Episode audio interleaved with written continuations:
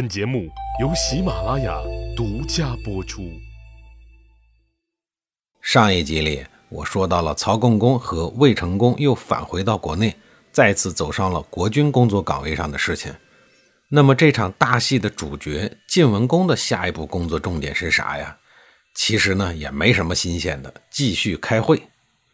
建土、瘟疫两次会盟结束以后，到了公元前六二九这一年。晋文公又主持了一场以分享胜利果实为主题的大型国际会议。会议上，他要求曹国、魏国以割让土地的形式作为战争赔款，赔偿给在城濮之战中的战胜国。经过这一次重量级的赔偿啊，本不太富裕的曹魏两国至此呢就日渐衰落了。作为楚军阵营里曾经拼命对抗晋国的鲁国。因鲁僖公及时两面三刀的靠近了晋国，顺利脱身了。于是呢，他也堂而皇之的与战胜国们一起分享战利品。鲁僖公委派臧文忠为代表前往分享战利品。臧文忠此时啊已经是耄耋之年，路途上临时住宿的时候呢，行馆的服务人员对他说啊：“晋文公称霸诸侯，他想通过分割曹国的土地来笼络人心。”各诸侯国呀，无不趋之若鹜。晋侯明确说了，这次分地呀，不按照诸侯各国原有的爵位秩序，早到多得，迟到少得，所以各国使者呀，无不争先恐后，日夜兼程。您老人家如果想要为鲁国多争取一些土地呢，就不能慢慢悠悠的了，您得赶紧的抓紧时间赶路。白发苍苍的臧文忠听到了这个消息以后啊，觉也不睡了，立刻连夜赶路。一路风尘仆仆，最先到达了晋国。随后，他分到了曹魏两国陶以南、济水以西的土地。鲁国在这次的分地行动中啊，得到的土地不但最多，而且是最优质。我们可都知道啊，曹魏两国都是鲁国原来的铁杆盟友。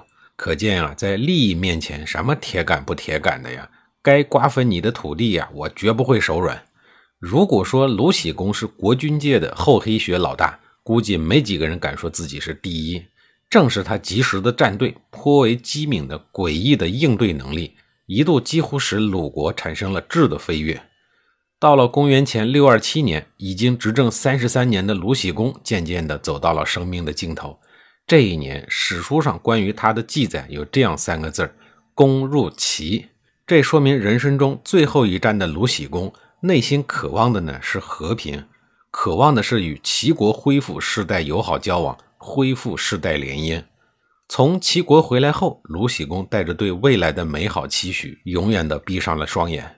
回顾他的一生啊，仇人们已经被叔叔杀了，专权的叔叔和堂兄弟也都病死了，母亲呢，更是早早的离开了自己。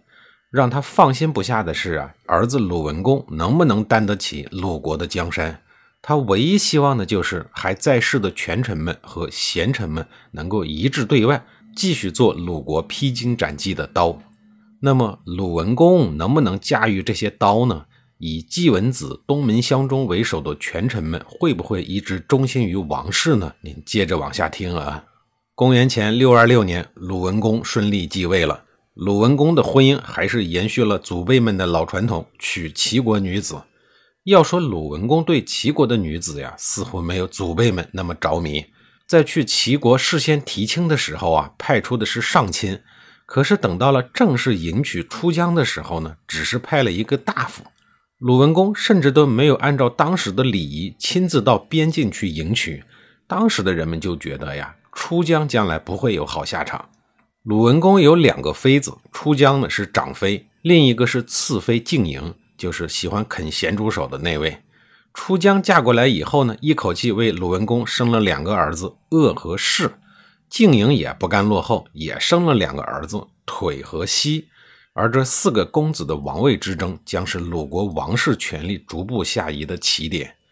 在鲁文公的执政期间，鲁国王室权臣林立，第一梯队的便是季友的孙子季文子，庆父的儿子公孙敖。叔牙的儿子公孙资，还有东门襄中和臧文忠等，到了鲁文公这一代啊，由于权臣的势力过于强大，权力逐步的上移到国君之上，与之对应的呢，自然是国君的权威逐步下降。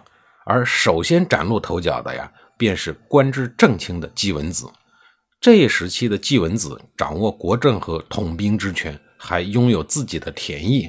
虽然季文子大权在握，权势颇有盖过国君的势头，但是呢，他并没有想着取而代之，而是想着维护鲁国的社稷，想着忠贞节守，克俭于家。